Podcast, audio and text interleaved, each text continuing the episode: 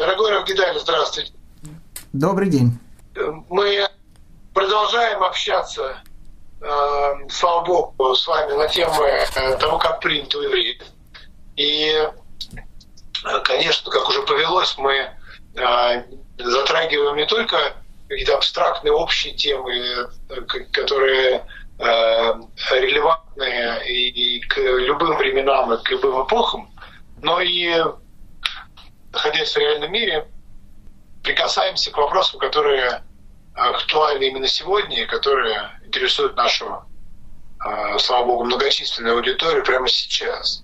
Перед началом нашей э, записи я э, спросил Рава Гидаля, собственно, какие вопросы задает ему последнюю неделю его уважаемая аудитория, его уважаемые ученики, друзья. И лейтмотивом этих вопросов является вопрос, как жить в это трудное время. И поэтому давайте сегодня выберем темой нашей беседы, как принято у евреев жить в сложные времена. Равгидали. Э, начнем, наверное, с вопроса э, именно, э, может быть, не только как жить, может как относиться к сложным временам. Потом как-то, может быть, и какие-то более практические, что ли, советы от вас послушаем. Прошу вас. Спасибо большое. Спасибо большое. Э, здравствуйте, дорогие дамы и господа, наши уважаемые слушатели. Э, но в первую очередь, э, в первую очередь я всем желаю, чтобы у всех в это трудное время оставалось хорошее настроение, и это не издевательство на самом деле. Потому что оптимизм и вот позитивное отношение к жизни – это главный эликсир молодости еврейского народа. Э, вы знаете, как принято у евреев относиться к таким э, событиям, которые происходят сейчас? Но ну, к, к ним, во-первых, можно относиться исторически, в том плане, э, вот у нас была с вами лекция, связанная с карантином, и мы говорили о том, что вот там был сейчас коронавирус, это была первая серия этого балета, и я на протяжении всего этого коронавируса говорил о том, что евреи на протяжении тысячелетий, которые постоянно жили в эпохе там, эпидемии, страшной смертности и так дальше. Что такое коронавирус? Ну, коронавирус – это вообще даже не о чем говорить. Счастливые мы люди э, все, хотя, опять же, это, безусловно, страшная трагедия. Теперь, теперь различные трагедии, связанные с э, теми катаклизмами, которые сейчас происходят в мире э, опять же, если посмотреть на всю историю, я не говорю человечества, даже просто на всю историю еврейского народа, э, еврейский народ, он постоянно жил э, в таком состоянии. Вы знаете, было принято в некоторых общинах Э, допустим, очень ранние браки между там, мальчиками, девочками. Э, почему были приняты ранние браки? Потому что э, погромы, изгнания, они были настолько частыми, что считали, что лучше пораньше выдать там, детей замуж и женить их, э, потому что неизвестно, что будет завтра. Поэтому э, время, в котором мы сейчас живем, в очень сложное время, в котором мы сейчас живем, э, но мы настолько как бы изнежились той цивилизацией и тем миром, который есть вокруг нас, что э, лучше всего всегда действовать на сравнение. Вы знаете, вот я вам э, приведу такой пример. Э, был такой величайший еврейский раввин, о котором вы прекрасно знаете, и наши слушатели прекрасно знают. Его звали Раби Акива. У Раби Акива была очень интересная история. Он, он был там пастухом очень богатого человека, которого звали Калба Савуа. И у этого Калбы Саво у него была дочь, э, очень такая прекрасная дочь, которую звали Рахель. Дальше Талмуд передает совершенно непонятную историю, не буду в нее влазить, но в наше время, сейчас бы ее, конечно, никто не понял, э, но э, в те времена, видимо, где-то можно было ее понять, вот Раби Акива был совершенно безграмотным человеком, но человеком с огромным потенциалом, с гигантским потенциалом. И дочка Калбы Савуа заметила вот в бедном пастухе, который даже был безграмотным человеком вообще. А в те времена э, у евреев самое главное это была грамотность э, он был безграмотным, все, но вот она заметила в нем этот потенциал. И э, Раби Акива предложил ей руку и сердце. И Рахель ему сказала «да». Но только при, при том условии, что ты будешь учиться. Но понятно, что папа э, Калба Савуа, он был необычным человеком, кстати, сам по себе. Почему его звали Калба Савуа? Оно переводится с арамейского языка как «сытая собака». Э, не в смысле того, что его просто собакой называли, а в смысле того, что если вы возьмете какого-то кокер-спаниеля, сколько бы вы его не, не будете кормить, он никогда не будет сытым. Собака не бывает сытой. Ее можно кормить, кормить, кормить. Так написано, что Калбасово был настолько хлебосольным человеком, что у него даже собака уходила из дома сытой. То есть он, э, он тоже положительный персонаж такой. Но когда он узнал, что его прекрасная дочка э, решила выйти замуж за человека, который не только там пастух, но еще безграмотный пастух. Он скажет, что все, гудбай, у вас ничего не будет. Там ни денег, ничего. В общем, э, прям как принцесса и трубадур э, в, известном мультике. Э, так чему я просто хочу это все рассказать? И, и они жили страшно бедно, ужасно бедно. Настолько бедно, что ну, вообще денег никаких не было.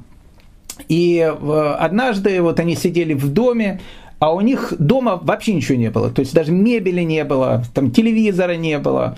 Э, под полными такими, не знаю, что у них санкции, не санкции были, вообще ничего у них не было. У них была только солома. И на этой соломе вот они сидели. И э, Рахель говорит э, своему мужу Раби Акива, вот говорит, как мы живем, не очень богато.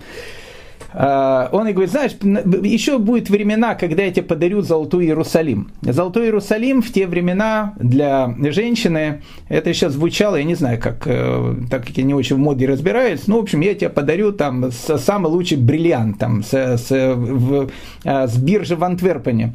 Э, это было очень такое, очень дорогое и, и очень богатое украшение, которое каждая женщина хотела иметь. Он.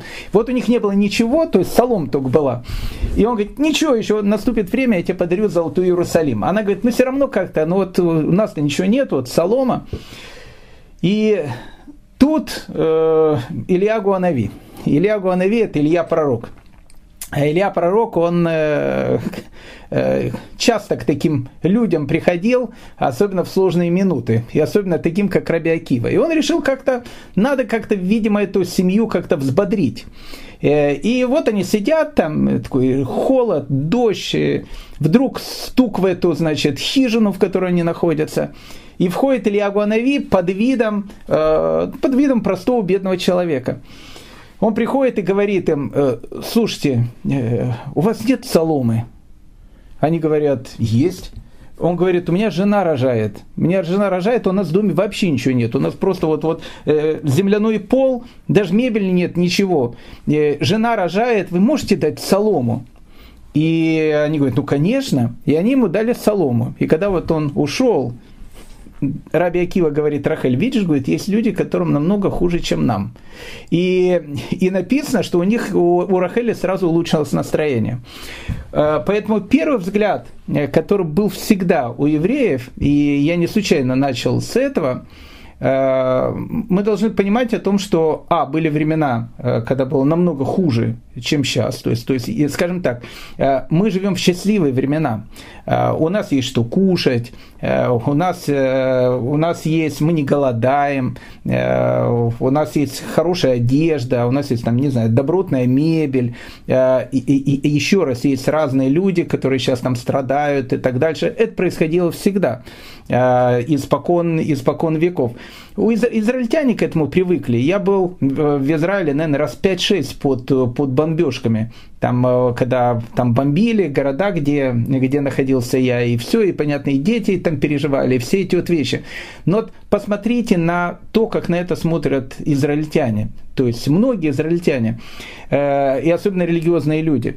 И я не скажу, что они, когда э, видят такие вещи, они там начинают хлопать в ладоши, танцевать со словами «какая радость наступила». Но вот первое, первая вещь, которая должна быть у человека, он должен понимать о том, что он находится не в самом худшем э, положении. Это, кстати, э, вот первый древний еврейский совет, э, который мы выучиваем от того же самого Раби Акивы. Это первый совет. Второй еврейский совет – которые, опять же, евреи использовали там испокон веков и всегда, смотреть на главные вещи в жизни – то есть у человека, у человека всегда должно быть какая-то вот э, главная вещь, второстепенная вещь, третьестепенная вещь и так дальше. У нас иногда все вот эти вот вещи, они совершенно, совершенно там перепутаны. Э, много лет тому назад, э, я помню, я там пришел к одному очень большому раввину э, и решил у него взять благословение. И, ну и думаю, о чем у него просить. Знаете, как у... Э, вот поймал там золотую рыбку, вот какое выбрать желание? Я понимаю, что глупо сейчас сказал, потому что раввин это не золотая рыбка, э, и я не ерема, который ее там, или щука, которую я поймал. Но надо было что-то спросить, и что-то спросить очень быстро, и попросить какое-то благословение на что-то. И я у него сказал, э, так как там была очередь, надо было там, там поздороваться, попросить на что-то благословение и уйти сразу, потому что был следующий человек в очереди. И я ему сразу выпалил. Я ему говорю, знаете что, дайте, пожалуйста, мне благословение на э, мир в семье, это всегда евреи просят в первую очередь, даже если мир в семье идеальный, всегда просят на мир в семье.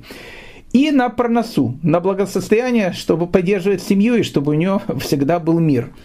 И вдруг он остановился, э, этот раввин, на меня посмотрел, очень серьезно раввин, там была огромная еще раз за мной очередь, и все. Он сразу людям говорил, там, ну, тебе желаю благословения, и все.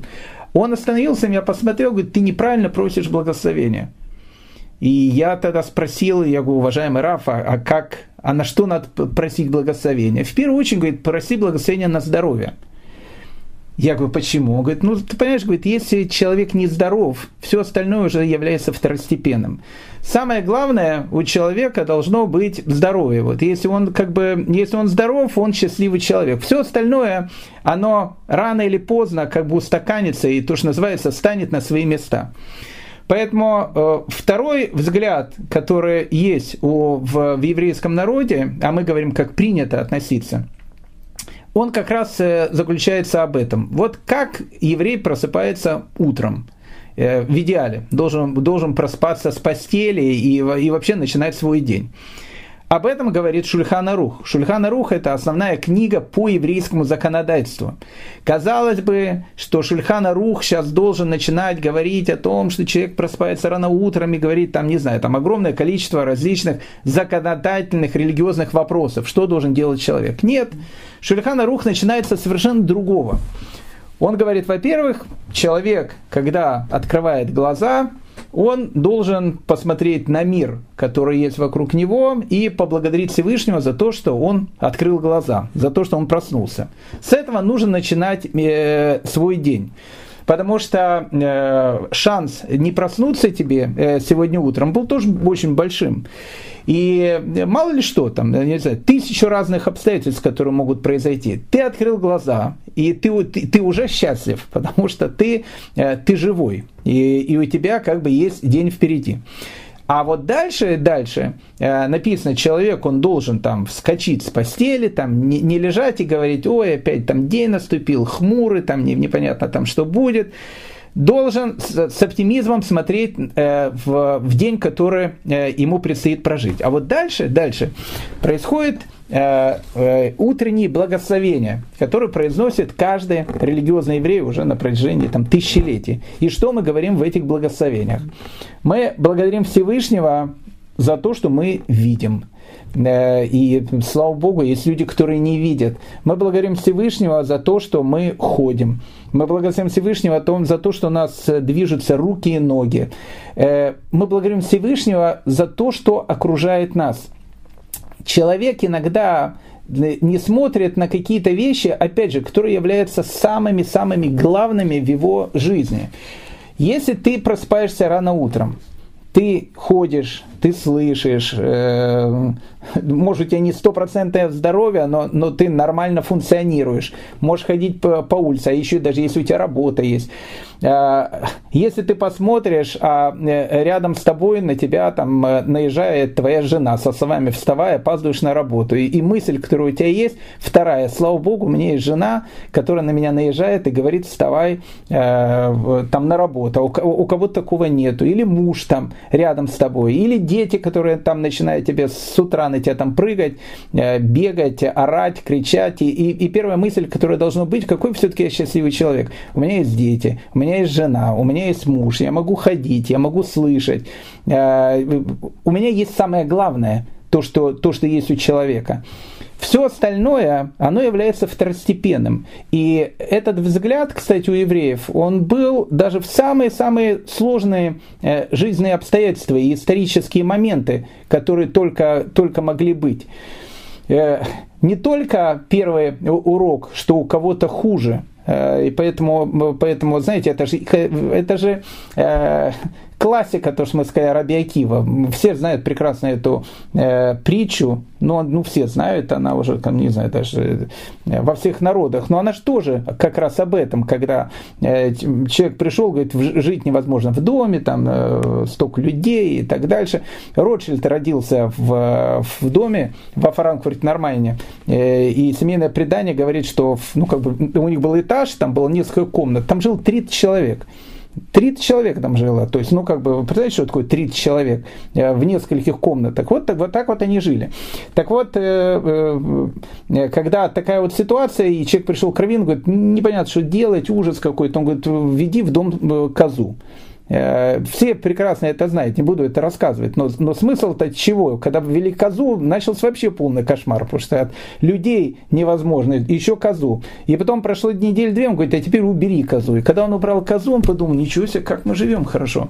У нас э, прекрасный дом, оказывается, много места без этой козы. То есть, в первую очередь, нужно думать и понимать о том, что А, бывают ситуации намного хуже, чем у тебя. Вторая ситуация, которая есть, Б, если мы говорим о том, что, слава Богу, самое главное, что есть, оно есть у тебя. Как сказал известный каббалист Вахтан Кикабидзе, он сказал, мои, мои года, мое богатство. И он был прав. Потому что твоя жизнь, твоя семья, то, что есть, это и есть твое богатство. Это есть все самое важное. Поэтому если начинать день и смотреть на то, что в принципе э, самое важное, что есть у тебя, оно у тебя есть, ты уже начинаешь день совершенно по-другому. А если человек, он сейчас находится не в своем доме, там, не знаю, там, он э, должен был покинуть свой дом, находится сейчас в каких-то там тяжелых обстоятельствах, там, или еще что-то, ну ты же жив, и э, там, не знаю, семья-то твоя, э, слава богу, жива-здорова, все остальное, все остальное, но рано или поздно придет, потому что вот эти вот вещи, которые являются самыми важными. Вот и если этого нету, то, то, то жизнь человека, она действительно идет под откос. Поэтому э, второе еврейское правило, кроме того, что э, думать, что бывает хуже, благодарить за то, что есть. И это очень-очень-очень важный э, взгляд, взгляд на мир. Когда ты будешь смотреть на позитив, который есть вокруг тебя, жизнь твоя будет казаться намного лучше. Вы знаете, меня последние дни э, постоянно там, не знаю, там люди там звонят и говорят, что делать, что делать, что делать, что делать. И понятно, люди, все люди сейчас волнуются, потому что мы вышли из зоны комфорта. Мы в 21 веке ну, живем ну, в очень серьезной зоне комфорта. И это очень хорошо, это потрясающе. Но э, в, принципе, э, вы знаете, у нас самый бедный человек в наше время, вот в наше время, самый бедный человек живет сейчас лучше, чем жил король Франции в каком-то там, не знаю, 17 или 18 веке. Ну, намного лучше. Во-первых, он намного его здоровее, а во-вторых, э, ну, не знаю, те вещи, которые его окружают, они тоже намного лучше. Да еда, которую он кушает, она в тысячу раз более лучше, чем э, еда, которую кушал король Франции, которая была там мясо без холодильника и так дальше. Поэтому каждый, даже самый бедный сейчас человек живет лучше короля Франции в 18 да и в 19 веке. Поэтому у нас была определенная зона комфорта, э, в которой, в которой мы привыкли. Мы сейчас из нее вышли на какое-то время. Но опять же, если у тебя ты здоров, и вокруг тебя есть твоя семья, и ты знаешь, что они тоже здоровы, это самое важное, что есть. Поэтому с этого надо начинать день. Это правило номер два. Э, отношение евреев э, к, к тем обстоятельствам, которые есть которые есть вокруг них. Правило номер три, э, и оно очень важное правило.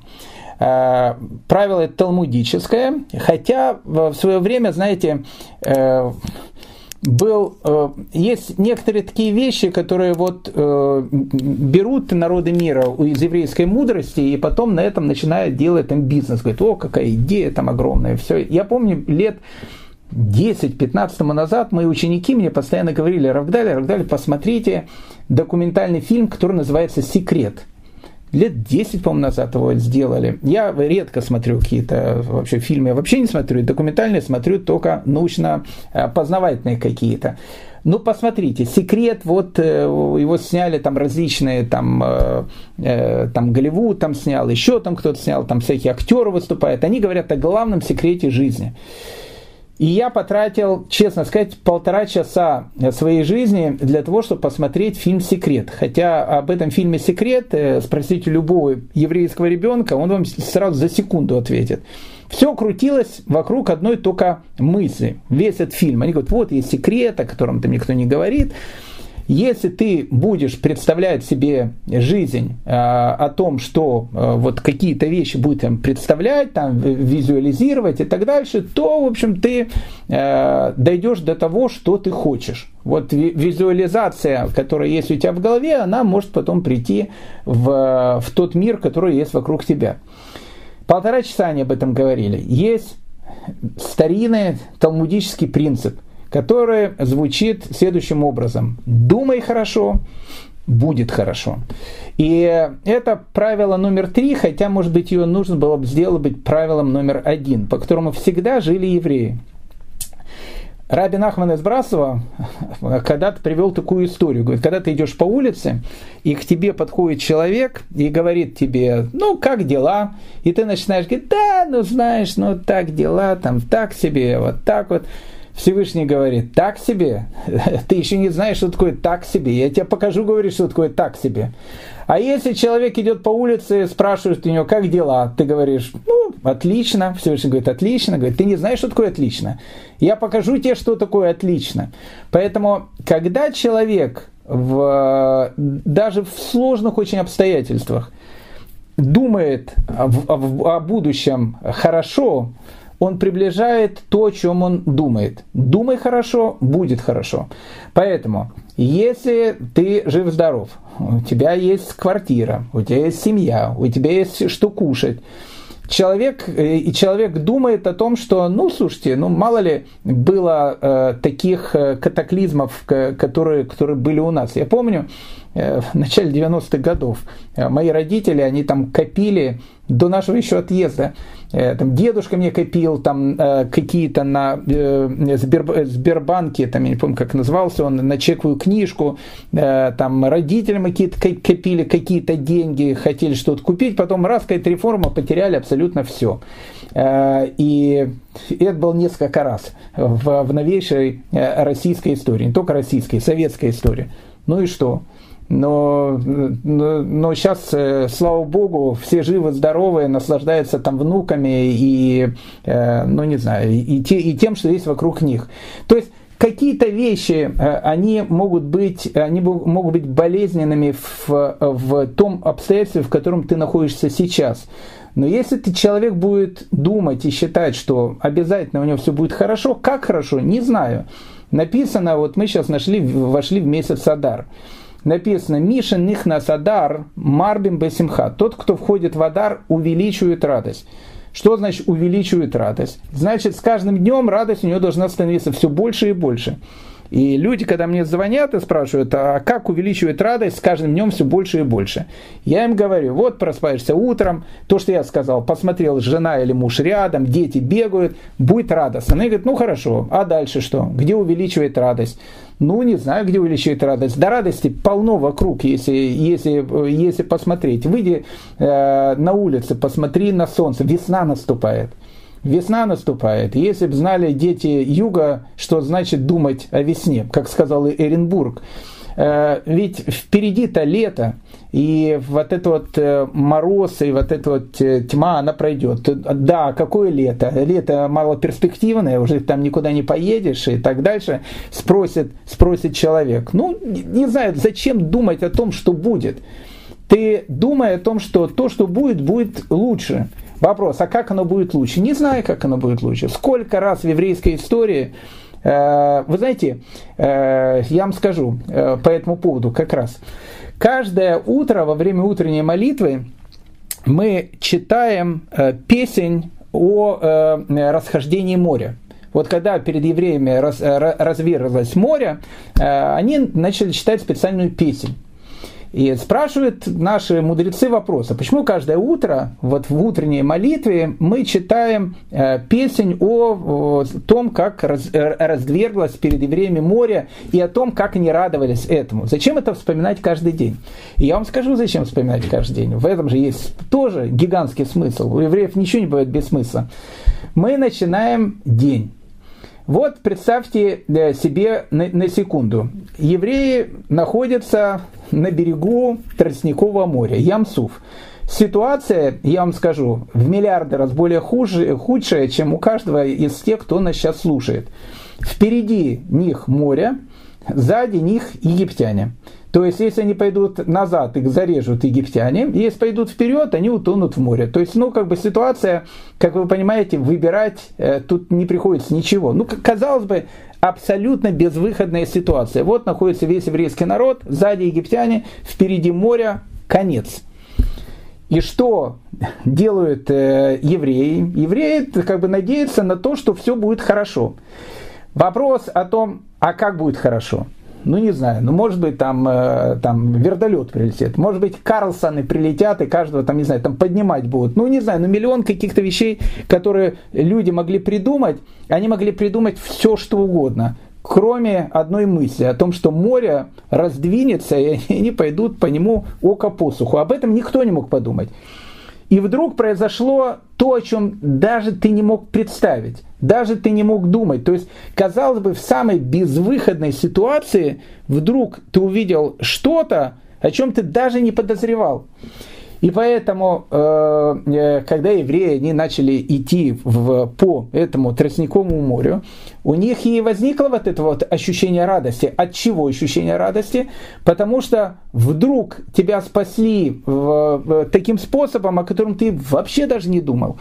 Поэтому, когда еврей начинает день, как принято у евреев, он читает Ширата Ям, он читает песень, которую пели евреи, когда разверзлось перед ними море. Почему? У тебя впереди рабочий день, а у меня начальник самодур, а у меня в банке там деньги застряли, а у меня там, э, там то-то, у меня там все-то.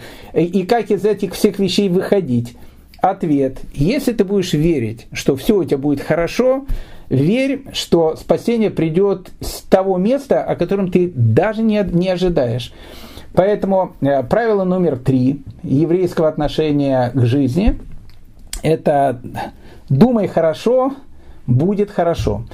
Поэтому э, три правила, по которому, по которому живут евреи, они являются очень-очень важными. Правило номер четыре, опять же, по которому, э, по которому евреи относятся к тем жизненным обстоятельствам, которые, которые есть э, там у нас. Э, Правило номер четыре, оно заключается в очень интересном такой вещи. Э, оно немножко такое религиозное, поэтому, а так как у нас э, большинство наших слушателей, как услышат что-то религиозное, сразу выключат э, э, наше этот, разглагольствование, я так прошу, не выключайте. Вот секунду, послушайте, на одну секунду, это очень важная такая вот вещь. Э, есть такой принцип религиозный, который говорит о том, что все предопределено, но свобода выбора есть. Казалось бы, что этот принцип, он, ну, как бы противоречит сам себе. То есть, если есть полный фатал, ну, так все предопределено, значит, у тебя нет, нет, нет никакой свободы выбора. Но если у тебя есть свобода выбора, значит, не все предопределено. Отлично. Теперь, а вот теперь вывод. Теперь только не выключайте, самое главное здесь. Э, тут не будет много каких-то таких религиозных вещей, но тут будет очень важная мысль. Так вот, а важная мысль вот она в чем. Что значит, что все предопределено? Дело в том, что в жизни человека действительно огромное количество тех вещей, которые окружают нас, оно является неким предопределением, ну, неким фаталом. То есть человек приходит э, и его ставят в те обстоятельства, в которые действительно были ему предписаны, там, не знаю, с самого начала сотворения мира. А в чем же тогда свобода выбора человека? А свобода выбора человека, как ты отреагируешь на те обстоятельства, в которых ты очутился. И вот здесь вот, вот здесь вот будет как раз свобода выбора человека. Поэтому э, те обстоятельства, которые возникают сейчас в мире и которые мы видим вокруг нас, они были абсолютно предопределены. В чем же тогда наша свобода выбора? Что же тогда зависит от нас? Что не предопределено от нас? А не предопределено от нас наше отношение к происходящему. Если человек начнет впадать в полную там, депрессию, меланхолию и так дальше, э, это, кстати, является одним из самых страшных грехов – который, который только может быть. Депрессия – это грех. Почему? Э, потому что если человек э, ну, как бы считает, что все вокруг плохо, тем самым он говорит о том, что Всевышний мир, который сделан вокруг себя, он его сделал плохо. Ну вот, знаете, вы там пригласили к себе э, гостей, там э, поставили там самую лучшую там посуду, жена ваша приготовила там самую вкусную пищу, а он там начинает кушать и там говорит там своей жене, да ладно, там что, что, ну, там подгорело у нее все, там и посуда у них там какая-то старая, и вилки у них какие-то старомодные. Ну, будет же обидно тебе. Ты пригласил человека, сделал ему что-то очень хорошее, а он берет и тебя то, что называется, хает. Что, что ты сделаешь в следующий раз? Наверное, не пригласишь его в гости. Человек приходит в тот мир, который создал Творец этого мира.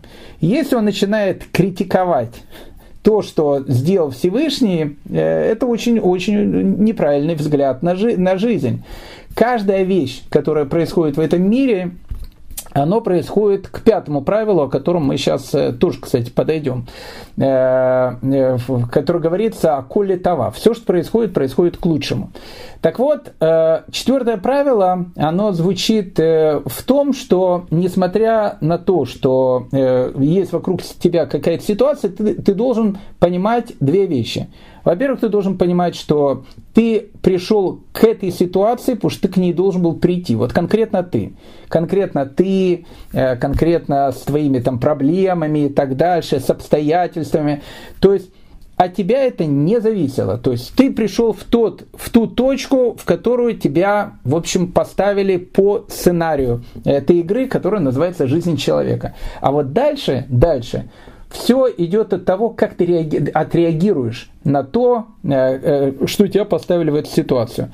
Либо ты впадешь в полную меланхолию, со словами ничего делать не хочется, там, э, смотреть в одну точку и рыдать там, ты тогда лузер, ты, ты, ты, ты тогда проиграл, ты слабый человек. Либо ты будешь действовать по первым трем правилам, о которых мы э, сейчас уже сказали.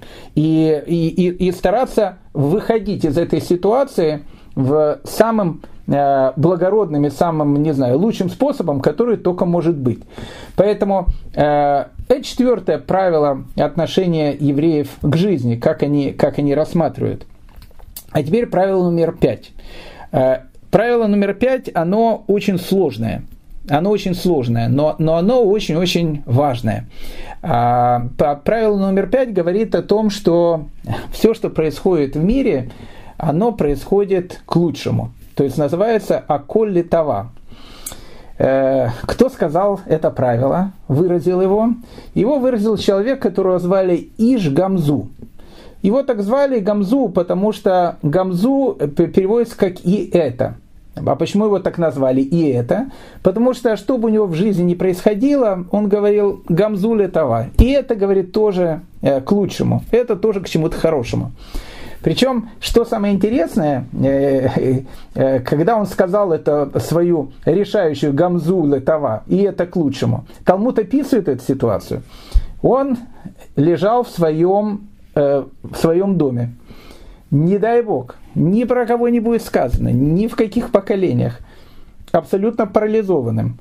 Он не мог там ни шевелиться, ничего делать. У него все тело, все тело там было парализовано. И еще более того, еще более того, там были всякие эти муравьи, когда зашли его ученики, они его кусали, и он тоже ничего не мог сделать. Он был очень пожилым человеком. И когда зашли его ученики, они увидели своего учителя в таком положении. Э, что он им сказал после слова «шалом»? Он сказал «гамзуля това». И это, говорит, тоже к лучшему. Если человек говорил, и это тоже к лучшему, находясь в таком положении и в такой ситуации, что тогда должны говорить мы, когда у нас, слава богу, опять же, э, смотри ниже, правило 1, 2, 3, есть абсолютно, а, абсолютно все, что тебе нужно в этом мире. Много лет тому назад э, я помню, я жил в Австралии. Э, из личной, из личной биографии. Я жил в Австралии, и я занимался в университете, я получал второе высшее образование. Параллельно я занимался в Ешиве. Полдня в университете, полдня в Ешиве. И вот э, э, я поступил на последний курс университета. И у меня постоянно в голове крутилось, что ну, сейчас закончу сейчас э, там этот университет, э, по, по, потом начну, скорее всего, работать, а, а толком-то вот серьезно не поучился. Ну, как бы я учился полдня, но это все не то. Хотелось бы как-то поучиться, наверное, больше и как-то и узнать чего-то лучше. И думал, но, но разорвать этот э, круг было ну страшно тяжело, потому что это начало 90-х годов. Те, которые приехали в Австралию, считали себя аристократами духа. Э, те, которые уехали в Израиль, считались лузерами. Э, те, которые оставались в России, считались, ну, даже не знаю, втройне лузерами. Ну, то есть счастливые люди, белая кость. И взять, все бросить, когда у тебя такое счастье, так, так люди считали в начале 90-х, когда мы туда приехали. Э, ну как, ну сложно это все было. И тут у меня в группе, в которой я учился, э, была девушка из Греции. Там была многонациональная группа. Девушка из Греции, антисемитка. Ну, он, может быть, хороший человек был, но, в общем, антисемит. Э, э, ну, как бы она не то, что она мне не говорила жид пархата, она просто, видно, таких слов не знала, но э, отношение у нее к евреям было очень такое, по некоторым высказываниям, не очень хорошее. И вот у нас был какой-то совершенно третьестепенный предмет. Я уже даже не помню, как он назывался, этот третьестепенный предмет. И э, там разбивали э, всех по группам, по два человека. И им давалось, там, не знаю, там, полтора месяца, они должны были написать какой-то проект, а потом должны были его защитить и сдать. Но так как английский был не самым лучшим моим коньком, а, но я хорошо печатал, а, я сказал вот этой девушке, а нас так, к счастью, распределили вдвоем, к этой девочке, девушке гречанке, я сказал, слушай, знаешь что, давай сделаем так, ты все напишешь, а я это все красиво оформлю. Напечатаю, оформлю, и у нас будет там супер-пупер работа. Он сказал, хорошо. И я полтора месяца вообще ни о чем не думал. Вообще ни о чем не думал. И вот там нам нужно было, не знаю, на следующей неделе сдавать этот предмет. И я к ней подхожу, говорю, ну, где э, там работа, э, давай, все-таки печатать надо, все оформлять, времени мало. Она мне говорит, э, не дам я тебе никакую работу, что тебе будут давать? Я ее сама сделала я ее сама напечатаю. Я говорю, как же?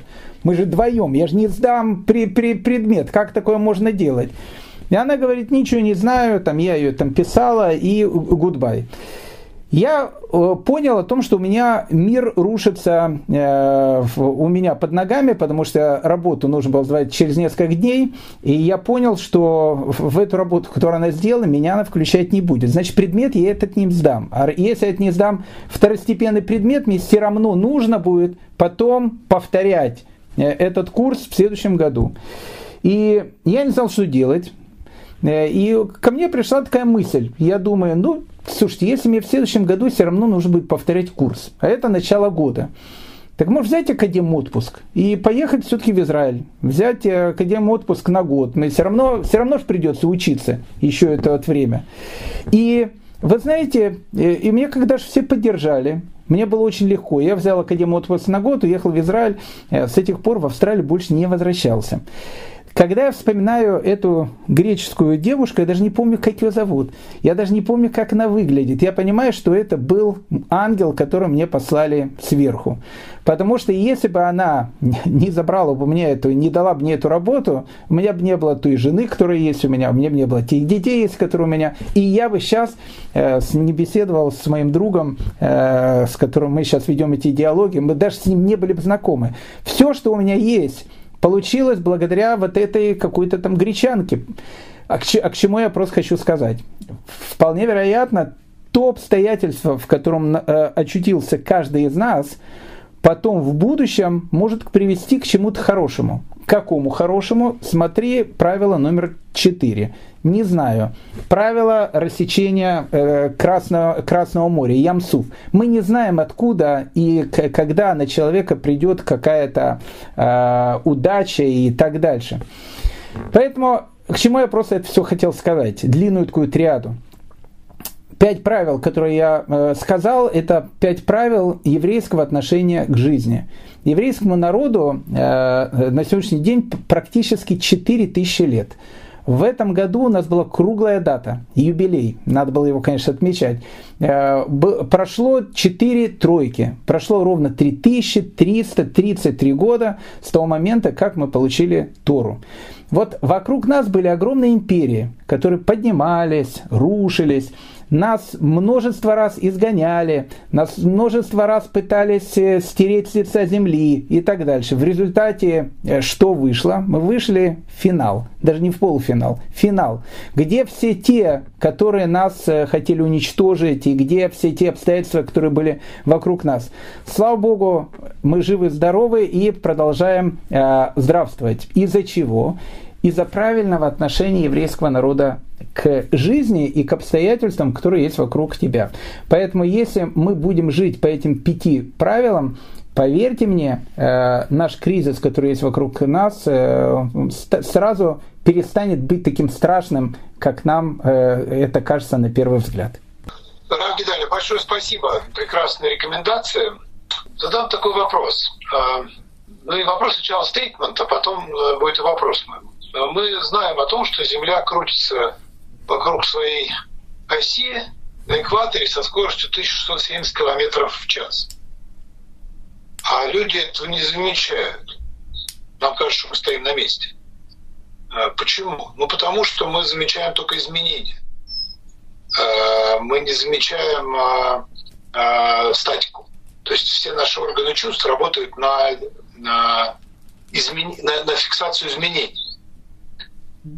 А, чем резче изменения, тем болезненнее мы реагируем. А, и тем острее, скажем так, мы реагируем. Следуя, следовать вашим советам нужно сто процентов, триста процентов, миллион процентов. Но я думаю, что для большинства наших секулярных слушателей а, это будет непросто. Они столкнутся мы столкнемся с тем, что эти обстоятельства, они будут вызывать нас или уже вызывают нас такие э, бурные чувства тревоги, неуверенности, а, неопределенности, э, которые э, захлестнут или могут захлестнуть вот этот настрой на то, что я буду думать вот так. Потому что, по сути, вы дали рекомендации о том, как надо думать и, и в своих мыслях относиться к происходящему, ну и, соответственно, действовать, э, исходя из э, такого рода мышления. Но наше мышление, как я уже сказал, влияет переменные и влияет э, э, внешние обстоятельства. Поэтому мой вопрос, как сделать так, чтобы э, можно было удержаться в этой ментальности, можно было пользоваться вашими советами, и э, как облегчить задачу преодоления сомнений и э, каких-то э, волнений, э, неуверенности и даже расстройств. Это, э, ну, как бы, это очень хороший вопрос. Очень хороший вопрос. Хотел сейчас рассказать притчу одну, историю. Может быть, э, расскажу, расскажу ее чуть, чуть позже самое главное, то, что мне кажется, а, опять же, мы, это говорим как принято у евреев, как они а, стараются относиться к тем обстоятельствам, которые есть вокруг тебя. Есть те вещи, на которых ты можешь влиять, есть те вещи, на которых ты не можешь влиять. Это психологический принцип, но на самом деле это талмудический принцип. Если ты можешь повлиять на какие-то вещи и можешь их изменить, ты, ну, как бы должен э, сделать так, чтобы их изменить. Если ты не можешь повлиять конкретно какие-то вещи и не, не можешь их изменить, то ты должен тогда думать, какая должна быть твоя модель поведения. Что можешь сделать в данной ситуации, э, можешь сделать ты. Э, понятно о том, что тут, может быть, приступает еще один принцип – его высказал Дон Искака Барбанель. Не знаю, будет ли это ответом на ваш вопрос, но, но это очень важный такой, э, очень важный такой, э, ну, как бы взгляд на мир. Дон Искака Барбанель, все об этом прекрасно знают, у него было в его жизни гигантское количество разных ситуаций, когда он терял абсолютно все. Сначала он был там втор, этот, вторым или третьим человеком в Португалии, его изгнали оттуда, все потерял. Потом в Испании возобновил с нуля все, что у него было, его тоже оттуда выгнали. Потом он жил в Неаполе, перебрался в Неаполь, начал опять из руин создавать все, что у него было, и опять его из Неаполя выгоняет. И потом э, он перешел в Венецию, и в Венеции тоже вскоре умер, и даже вот не, не смогли похоронить в Венеции, потому что тогда евреев там не хоронили, и похоронили его только в Падуе. Э, и вот при всем при этом, при всем при этом у Дона Исхака Барбанеля он высказал очень интересное такое, такое суждение. Он сказал, что значит полагаться на Всевышнего. Вот мы везде говорим о том, что человек должен полагаться на, Творца. И он э, сказал, как это работает. Он говорит, это работает следующим образом. Сначала человек должен сделать все, что есть в его силах, абсолютно все, что есть в его силах. И вот когда он сделает все, что он может сделать в конкретном случае – он тогда должен сказать, Всевышний, все, что зависит от меня, я сделал. Теперь я полностью полагаюсь на тебя, чтобы результат моей деятельности, он был хороший. Поэтому э, обстоятельства, в, в которых попадают многие люди, э, тут оно должно работать именно по такому же самому принципу. Э, человек должен понять, что он может конкретно сделать в той ситуации, в которой он находится. Э, если у него проблемы с работой, что надо э, подумать и сделать так, чтобы работа была. Если у него проблемы еще с чем-то, еще чем-то. То есть он должен подумать о том, что он может конкретно сделать для того, чтобы ну, жизненные его обстоятельства улучшились и не, не были такими, как, в общем, ему сейчас э, кажется и так дальше. И вот когда он э, поймет о том, что он начинает делать все, что зависит от его сил, вот тогда он должен сказать себе, опять же, правило 1, 2, 3, 4, 5, о которых мы говорили, что все, что зависит от меня, я все делаю. А теперь э, я очень прошу Всевышнего, чтобы все, что я делаю, все это увенчалось успехом. Поэтому, безусловно, все эти правила, о которых мы говорили, оно не говорит о том, что человек должен сейчас э, сидеть и медитировать у себя в комнате со словами «я думаю, хорошо все будет, у меня есть руки, ноги, я могу медитировать абсолютно прекрасно, жена ушла на работу, а я сижу дома, плюю в потолок, но медитирую, тоже совершенно прекрасно, и э, считаю, что все будет к лучшему». Нет, так не работает. Так не работает. Мы все-таки находимся в реальном мире. И в реальном мире человек к тем правилам, которые мы сказали, в первую очередь должен приложить действия.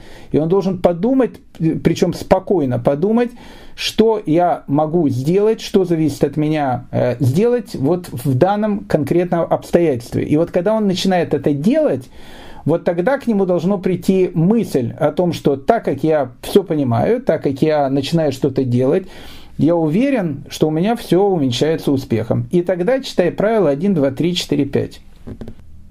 Понятно. Э, спасибо. Я бы еще посоветовал э, найти вокруг себя человека, э, или если вдруг повезет группу людей, образ мышления которых вам кажется правильным, и образ мышления которых кажется вам достойным, если не подражания, то, во всяком случае, хотелось бы относиться к жизни так же, как они. И в эти периоды есть смысл побольше общаться с этими людьми. Потому что подобное притягивает подобное. Найдите вокруг себя, знаете, как э, найди себе друга, купи себе рава. Точнее, по-другому, купи себе друга, найди себе рава, вот так правильно постановка вопроса.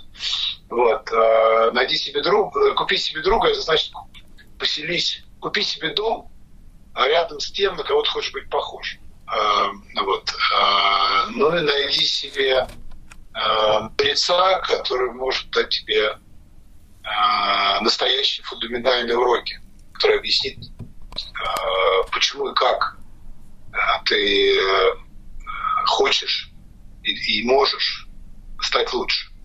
Поэтому, наверное, еще, так сказать, я позволю своей стороны сказать о том, что если вокруг вас есть люди, которые вам для вас в таких обстоятельствах являются примерами, старайтесь быть ближе к ним. Э, если Рав Гидали, э, с вашей точки зрения, может быть, вам полезен, то я уверен, что будет очень э, открыт тому, чтобы вы с ним поговорили, связавшись с ним через его личный канал в Телеграме, другие его контакты. И община Рава Гидали объединяет людей с э, таким правильным позитивным мышлением. А, и она будет рада дружить с вами, скажем, и э, находиться рядом с вами настолько, насколько вы сами решите, что э, нужно быть рядом.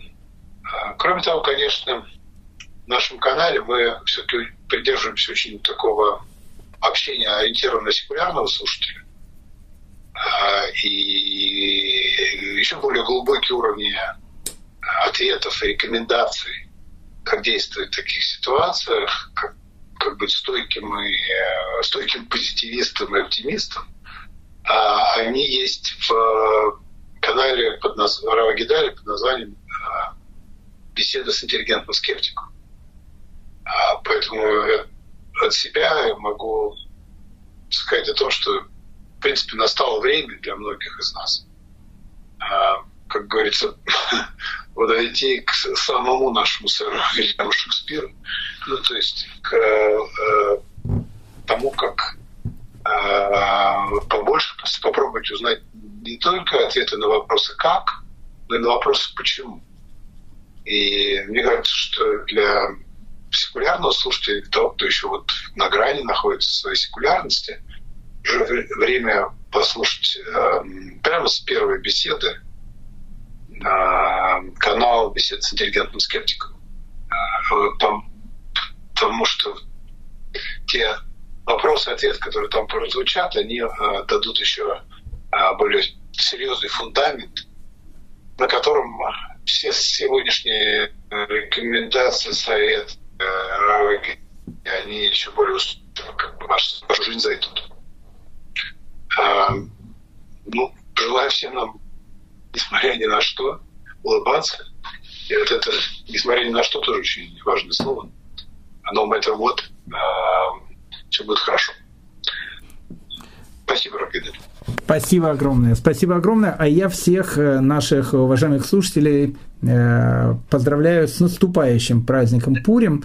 Э, и, может быть, кстати, у нас на следующей неделе мы можем посвятить тему, как, в принципе, евреи радуются на Пурим. Потому что радоваться в этот праздник – это заповедь. Поэтому улыбайтесь, господа, несмотря ни на что. Спасибо большое.